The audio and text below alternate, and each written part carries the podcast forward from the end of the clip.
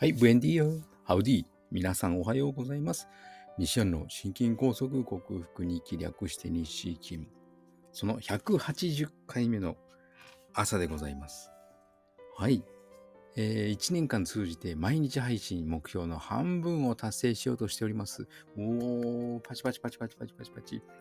ね、180日です。ということは、半年ですかね。約半年続いていることになりますね。今年の1月、12月ぐらいから配信を始めたのかな？はい。えー、長きにわたりネタが尽きることもなく、そうですね、あのー、栄養管理についてのお話を主に時々脱線もしながら、気ままなお話をしながらなので、ね、ネタが尽きることもなく、今まで勉強してきたものを再度復習しながら、その知識を皆さんと共有しているという形にしております。はい。えー、最近はですね、体調もすこぶるではないですけど、比較的良くて、血圧もそれほど高くない。上が、えーと、ひどい時はですね、180とかある時もあったんですよ。それはまあ1回か2回なんですけど、平均して160近くあった血圧が高くても130、だいたい120ぐらいで出るようになってきましたし、脈も早い時は100、安静時でも90とかあったものが、えー、今は低い時で60、だいたい70から80の間が出ています。最低血圧の方がちょっと気になるんですけども、まあ、80行ったり来たり、高い時は90で、低い時が60台が出るという、ややこう、ゆっくりゆっくり右肩下がりの日々でございます。今日もよろしくお願いいたします。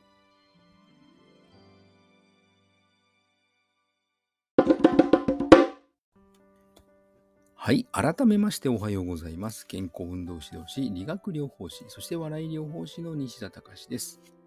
えー、今日のテーマは、糖質制限食には有効な、有効でかつ、有効じゃないですね。糖質制糖質制限食の有効性に関しては、エビデンスがありますよというのをテーマにお話ししてみたいと思います。エビデンス、エビデンスと言いますけども、要は日本語で言うと、あの、科学的根拠だとか、科学的証拠というのになるんですけど、まあ、医学雑誌とか医学論文とか、研究論文とか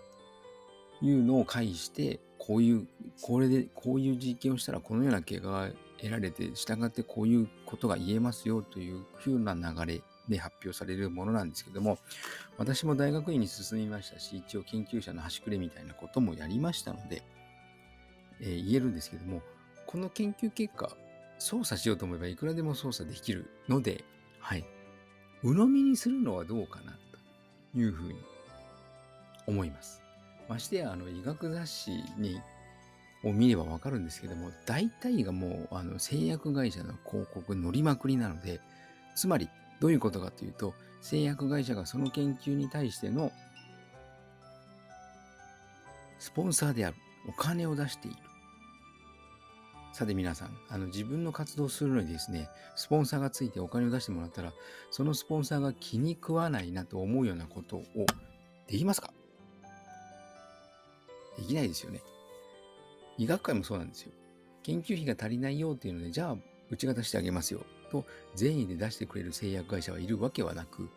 善意で利益など採算度外視でいるスポンサーがあるとすれば、ちょっとそれは無理な話で、やはり製薬会社もうちの薬を使ってほしいから、その医師をサポートするのであり、その医師は、サポートされた医師は、その製薬会社の薬を進めるのであって、で、そこで、あの、ウィンウィンの関係が成り立つということなんですよね。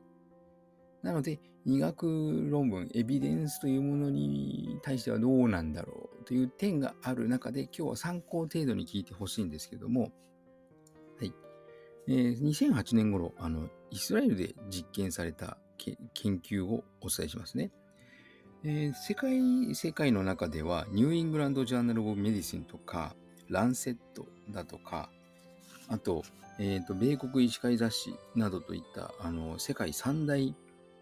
エビデンス雑誌って言ったらいいんですかね。あの、研究雑誌、医学の研究雑誌がある中で、そのニューイングランド・ジャーナル・オブ・メディスに載った研究です。開催国というか実施国はイスラエル。3つの食事で、えーと、被験者、あの実験される方ですね。322人を対象に無作為にあなたはこうだからこうだからじゃなくもって本当に無差別に3つのグループに分けてその体重変化と HbA1c の変化を調べました。どのような食事かというと低脂肪食グループ地中海食グループ地中海で食べられている食事ですよね。で、低炭水化物食、つまり糖質制限食。で低糖脂肪食と地中海食はだいたいカロリーを2000以下となるように、女性の場合は1500キロカロリー以下となるように、低炭水化物食はカロリー制限を設けずに実施したところ、最も体重が減ったのが低炭水化物食なんですね。まあ、ほんの何百グラム程度しか変わらないんですけども、最も体重が落ちたのがそれ。で、血糖値のコントロールに関しては HbA1c という過去2ヶ月間の血糖値平均がわかる。その値を調べるんですね。糖尿病の指標にも使われます。これ5とか6とか7とか1桁の数字で出るんですけども、そのせいそれが正常か正常じゃないかの判断は体温で覚えればいいです。だいたい人の体温って36度前後ですよね。7度を超えたら、あ、微熱だ。38度を超えたら、あ、熱が出た。で、40度になったら高熱だ。というふうになるように、5. 点いくつだったら、あ、微熱どころかちょっと低体温なので、HbA1c としてはベスト。6度でちょうどいい。6でちょうどいい。7になると、やや微熱になり、8、9、10になるともう糖尿病ということになるんですね。それが優位に変化があり、低下したのが低炭水化物食、つまり糖質制限食だけということになりました。はい。で、もう一つの研究を紹介すると、2007年に、え米国医師学会に、米国医師会雑誌に載せられた研究ですね。失礼。この研究は多分アメリカで行われたんですけども、米国医師学会誌ですから、4つの食事の内容に、で、4つのグループに分けて、いろいろ調べたところ、調べたんですね。1つ目の食事方法は、アトキンス博士の低炭水化物ダイエット。ゾーンダイエットといって、炭水、タンパク質、炭水化物、脂質の割合を3対4対3。つまり炭水化物を最も多く取るように。あと、グループ3つ目、ラーンダイエット。えー、高炭水化物と低脂肪食。つまり炭水化物をたくさん取って脂肪は取らない。あとは大日種ダイエット。これグループ4つ目。菜食主義に近い食事で、タンパク質と炭水化物、脂質の割合が2対7対10で、ほぼ今の日本の食事のような感じなんですね。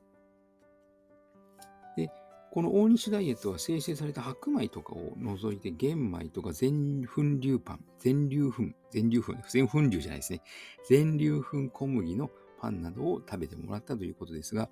最も体重が減ったのがアトキンスダイエットである、やっぱり炭水化物を抑えたもの。はい。で、ちなみにアトキンスダイエットは善玉コレステロールも上昇したというふうに言われています。まあ、あのー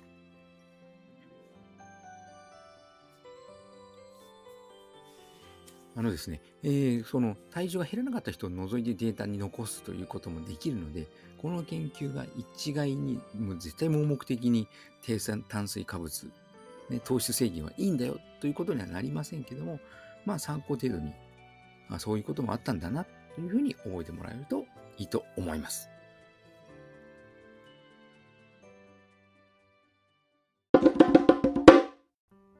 はい、お送りしてきました。西安の心筋梗塞克服日記略して西筋は、健常者や子供たちに運動パフォーマンスの向上と健康の質上げ、健康促進を栄養指導と運動指導の両面からサポートする健康運動指導士。心身に障害を負ってしまった方々に理学的リハビリテーションを施す理学療法士。そして癒しの環境を提供し、安心安全なほっこりした笑いを引き出して平和をもたらす笑い療法士として活動する私、西田隆がコロナワクチンの接種を4回も5回も6回もした、えー、高齢者に高齢者の方々に囲まれて仕事をしているという、そういった仕事環境によってもたらされたシェディング被害、いろんな症状がある中で、私は心筋梗塞のような、狭心症のような症状、安静時の動悸だとか、後頭部の重み、重苦しさだとか、喉の方の、喉の奥の方の突っ張り感、痛感、違和感、意外が感、胸の筋肉の、えー、筋張った感じの一本こうワイヤーが通ったかのような痛み、背中も同様に脊柱起立筋のそのような痛み、これらを医学技術である薬や手術で何とかしようとするのではなく、オーソモレキュラー、分子整合栄養学と呼ばれる栄養療法にて、食べ物とサプリメントで必要十二分な栄養を補給し、ホメオスターシス、生体向上性という生命が自分の命をしっかり維持しようとするその力を正常化させて、自己免疫力、自己治癒力を最大限に引き出し、シェディング被害に有効とされるグルタチオンというアミノ酸とビタミン C を大量摂取して、この症状を克服しようと実践し、それをお伝えしている音声ブログでございます。興味のある方は明日も聞いてくださるととても幸せでございます。はい、週末始まりました金曜日。花金ですね。今日もしっかり働いていきたいと思います。えー、群馬県昨日の夜はすっごい雨だったんですけども、はい、すっかり晴れてしまい、今日は日差しの強い暑い一日となりそうです。皆さんも体調に気をつけて、ね、ジメジメしたかと思えば暑い日が来る。はい。皆さんも体調に気をつけて素敵な一日となりますよ。西田隆でした。ではまた。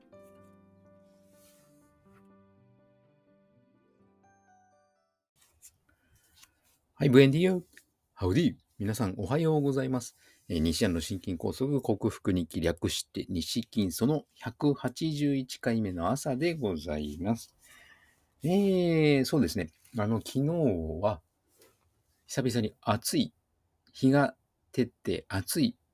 と言いたいんですけども、外に出ると案外風が吹いていたようで、それほど暑くはなかったみたいなんですが、夜、えー、もうせっかく日が照ったんだから、また家族でかき氷を食べに行こうよということにして、長女は行きたくないと言ったんですけども、強引に誘い、お父ちゃんのその気の向くままに、え、ガストの方に、あ、ガスト行っちゃった。ガストの方に行ったんですけども、どこも人手不足なんですね。なかなかこう、た、かき氷しか食べに行ってないのに、結構待たされて、あげくのに手に出てきたもので、特に行きたくないといった長寿の注文したものが違うものが出てきて、これ違うんですけど、言ったら、あのー、ですねあ、取り替えますと言ってくれたは見たものの、他の人たちがもう食べ終わってもまだ次が出てこ。次っていうかその作り直しが出てこない。ええー、もうな、キャンセルしようかなと思って、よ、あの、今のガストってタブレット注文なので、人を呼ぶときっていうのは、あの、急な用事とか、どうしても呼ばなきゃいけない用事の時なんですね。で、よ、あの、金庫を鳴らして、テーブルの、あの、呼び鈴鳴らして、よ、呼びよ、えっと、店員さんに来てもらったんですけども、金庫になった途端に、すいません、お待たせしましたと言って、飛んで持ってきたわけですよ。なんや、できてたんかいっていう感じでございます。まあ、人手不足なのはわかります。ガストも最近配膳は、あの、猫型ロボット、猫型じゃないですね、猫のイラストが書いてある配膳ロボットが持ってきてくれるので、明らかに人手不足なのだとわかりますけども、はい。どこの業界も人手不足もコンビニも常にスタッフ募集のポスターが貼られてあるお店ばかりですから、はい。人手が足りないのわかります。わかりますが、やはりあの、間違えたことに対する訂正と、そういう姿勢はちょっとなんかとかしてほしいものだなと思った番でした。ね。だいたい行きたくないよと言った人が、頼んだものが間違えられて出てくるとか、なかなか出てこないとか、よくある話。マーフィーの法則でございます。はい、今日もよろしくお願いします。はい、改めましておはようございます。健康運動指導士、理学療法士、そして笑い療法士の西田隆です。今日のテーマは、昨日に引き続き、えー、糖質制限食には科学的根拠であるエビデンスがありますよ。その2と題してて、それに、えー、それをテーマにお話ししてみたいと思います。え昨日はイスラエルと、えー、米国の研究結果でしたが、今回もアメリカの、えー、医療専門誌の情報サイト MT プロに2014年9月5日版に載った研究内容ですね。低糖質食、つまり糖質制限食と低脂肪食、つまり、えー、脂肪摂取を控えた食事、この2つを比較検討したもので、目的は、体重を減らす原料や、えー、心血管疾患、心臓血病の、リスクが低減できるのかなんですけども、これは1年間継続し、対象とした人数が148人の肥満な方だそうです。で、低糖質、つまり糖質制限食のグループは、糖質摂取量を1日 40g までとして継続し、低脂肪食のグループは脂肪エネルギー比率30%、つまり摂取脂肪を全体の3割以下として1年間継続したそうです。その結果としては体重を減少したのは、え糖質制限の方が大きく改善したと。より大きく改善した。内脂肪減少も低糖質群だったと。HDL、つまり善玉コレステロールは糖質制限食が優位に大きく改善した、上昇したと。で総コレステロール、えー、善玉コレステロールの比率は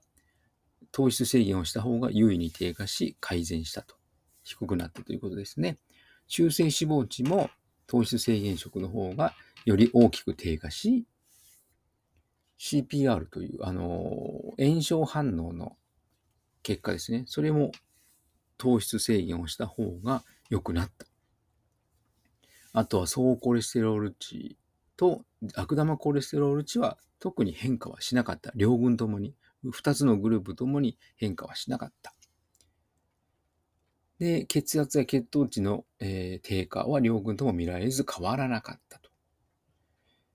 血中のインスリンの値、血中のクレアチニンの値は両方で低下し、で、あの、グループ間の差はなかったと。なので、あの、体重減少とか内臓脂肪とかコレステロール、炎症反応とかの値で、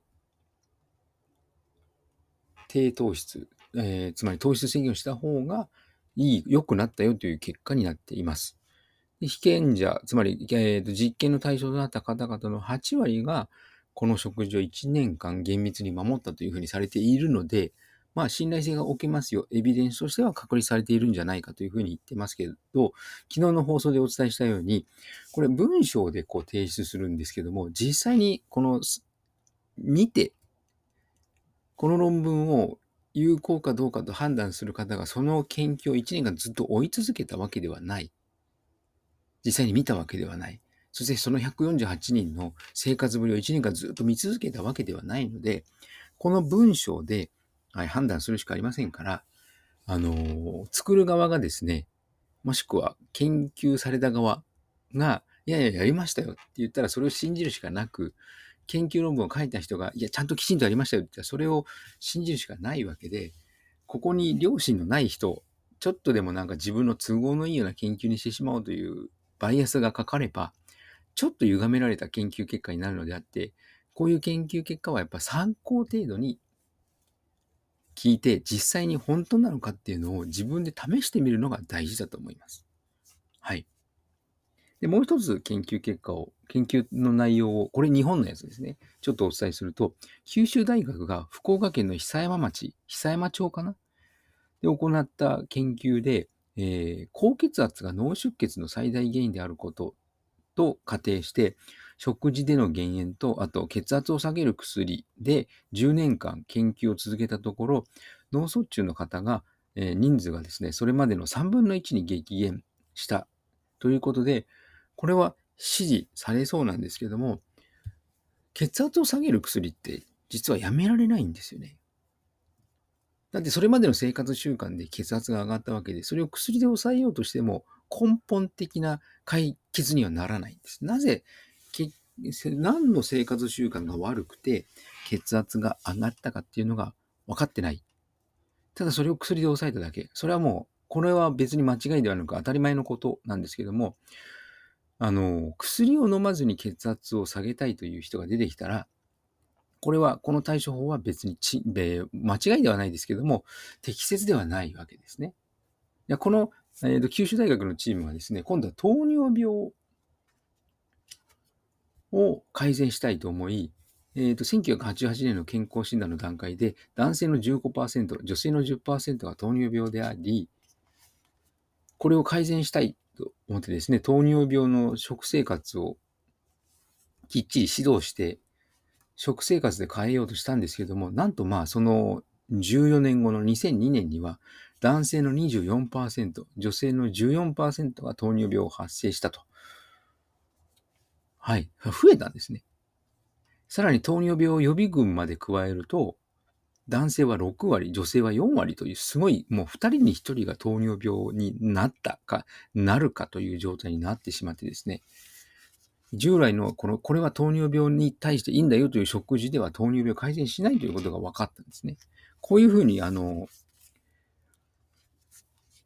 悪いことと言いますか、結果が良くなかったというのを正直に語ってくれると、なんとなく信頼性が置けると思うのが人間の差がなのかもしれませんけど、これも実は糖尿病食、今の糖尿病食が悪いんだよっていうのを、なんか自己都合でこう知らしめたく、なんか自分に都合のいいように、こっちの方が実はいい糖尿病食なんだよねというのが言いたいがための研究と言えなくもないので、これもやっぱり話半分に聞いて、実際に自分で行って、これがどうなのか。こっちがいいと言われてるけども、これはどうなのか。試してみて、改善がある方を取り入れるというのがいいと思います。私は、え糖質繊維やってますけども、実はコレステロール値、善玉コレステロール上がりましたが、総コレステロールと善玉コレステロール値の比率は若干下がりましたけども、悪玉コレステロール上がってます。これなんでだろう？ひょっとしたら、あの、調査脂肪酸代謝異常なのかもしれません。その辺がちょっとまだ究明できてない。もう6年間続けているけども、まだまだ、この、分かってない部分が多いので、まあ、これは専門的な医者に相談すると分かるのでしょうけども、かなりお金がかかります。代謝異常とかですね、肝臓のあのコレステロール分解異常とかですね、その辺を分かろうと思ったら、かなり健康診断でお金がかかるので、なかなか手が出ない部分でもありますから、いろいろこう試して、やはり、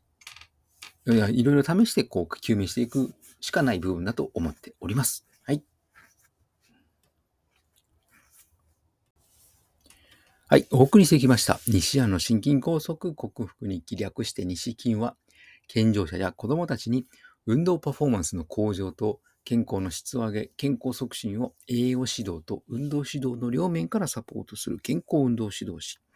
心身に障害を負ってしまった方々に医学的リハビリテーションを施す理学療法士。そして癒しの環境を提供し、安心安全なほっこりした笑いを引き出して、平和をもたらす笑い療法士として活動する私、西田隆が、えー、コロナワクチン接種を多数回、4回以上ですね、もう最近は6回の方も出てきましたけども、そういった高齢者の方々に囲まれて仕事をしているという仕事環境によってもたらされたシェディング被害と呼ばれる。私はコロナワクチン接種は1回しか、しかも2年前に行っておりませんので、シェディング被害と呼ばれる、えー、いろんな症状がある中で、私は心筋梗塞のような、狭心症のような、えー、左の胸の筋肉の突っ張り感、痛み感、張り、背中の脊柱起立筋という背骨のすぐ横にある、まっすぐ縦に走っている背中の筋肉の突っ張り、あの一本筋が入っ、えワイヤーが入ったような変な筋張った痛み、広背筋という背中の広い筋肉の肩甲骨に付着している部分のなんか灼熱感、熱くなっているような違和感、そして喉の奥のイガイガ感、チカチカ感、飲み込みにくさのような変な違和感、後頭部の重苦しさ、頭がちょっと痛いんではないんですけど、重苦しいような感じ。そして、安静時の動機ですね。血圧、最低血圧の上昇。これらだいぶ血圧と動機と頭の重さっていうのは改善してきました。筋肉痛の方も少しずつ軽くなってきています。それを医学技術である薬や手術で何とかするのではなく、オーソモレキュラー、分子整合栄養学と呼ばれる栄養療法にて食べ物とサプリメントで必要十二分な栄養を補給し、ホメオスターシス、生体向上性という生命が自分の命を維持しようとする、守ろうとするその力を正常化させて、自己免疫力、自己治癒力を最大限に引き出し、シェディング被害に有効とされるグルタチオンというアミノ酸とビタミン C を大量摂取してこのシェーディング被害を克服しようと実践し、それをお伝えしている音声ブログでございます。興味のある方は、明日も聞いてくださるととても幸せでございます。さあ、週の終わり土曜日です。今日も仕事でなんと9時間勤務。帰ってくるのは7時過ぎるでしょうが、まあ今日も頑張りたいと思います。皆さんも素敵な週末となりますよう。西田隆でした。ではまた。